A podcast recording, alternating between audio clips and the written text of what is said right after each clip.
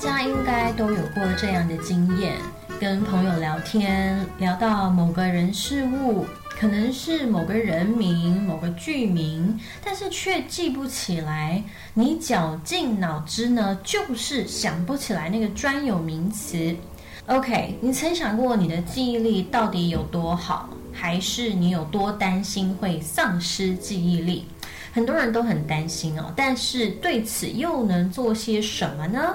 ？Hello，大家好，欢迎收听 Who Knows 天晓得讲什么？我是 Melody，请大家想象现在呢，各位不是在听 Melody 的 Podcast，而是身在一座记忆宫殿里。大家稍后就会了解为什么呢要做这样子的想象了。在我们人体负责储存短期记忆、长期记忆，还有空间定位的，就是位在大脑皮质下方的海马回。大脑制造记忆时，这个神经元会在大脑皮层形成新的连接。要提取这些记忆的时候，就会那些神经元就会再度活跃起来。那么有一份研究计算出哦，大脑可以储存的记忆比我们原先以为的还要多十倍，而这样的储存空间相当于整个网络。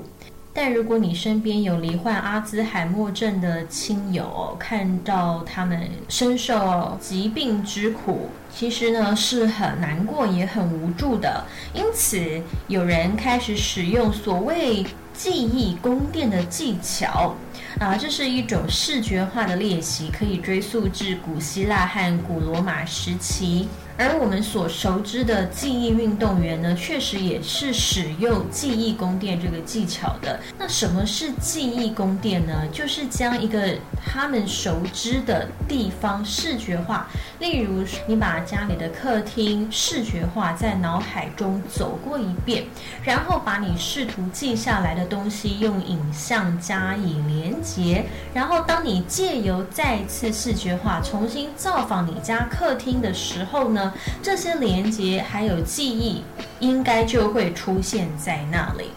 曾经有不少人使用过这套方法去训练自己的记忆呢，然后呢，在记忆界一战成名。像是 Alex Mullen，他本身就是一位。记忆运动家哦，因为他相信这些记忆技巧不只是作秀而已，还有助他对于改变学习的方式。因为他说他以前的记忆力啊，真的没有很好，在学校做事情会忘东忘西，挫折感也很重，所以呢，他就开始学了这个记忆宫殿的技能。一开始哦，他是先记一些比较蠢的事情，例如说一串数字或者是一副副的扑克牌。但是呢，当他开始进行一连串的记牌动作之后呢，他的记忆力的确有出现很显著的改善。曾经就有研究呢，招募了二十几位顶尖的记忆运动员。这个研究呢，帮参与者设计了一套计划，像是训练记忆运动员一样，去训练一般的参与者，就像我们这样一般的民众，一天三十分钟，持续六个礼拜啊。同时还有一个控制组，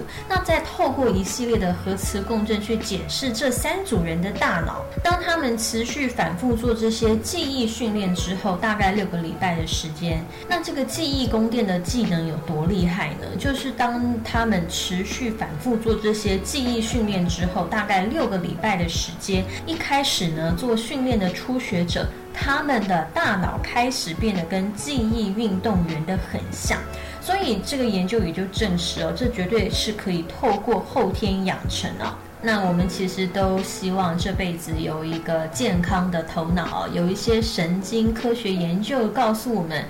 被使用的记忆就是会留下来的记忆。诶，我觉得这句话其实呢非常的正确哦。Melody 对于在神经生物学层面上是什么造就了记忆运动员，其实不是很感兴趣。但是我们的确知道，他们运用了一些策略去增强记忆。那么如果说增强记忆，就某些层面来说，可以活化头脑，延缓脑部的迟缓的话呢，那么练习记忆倒不失为一个很值得练习的技能哦。虽然研究人员也有说，其实记忆训练呢还没有被证实可以预防或减缓年老或者是失智所带来的影响，但还是可以透过训练来增强记忆啊，让自己的用脑的速度操作更为灵活嘛，对不对？那 Melody 在这边也祝福大家都有好的记忆力。今天呢，我们的话题就到这。如果你喜欢节目的话呢，就订阅来接收节目发布最新的通知。让我们下回不听不散，拜拜。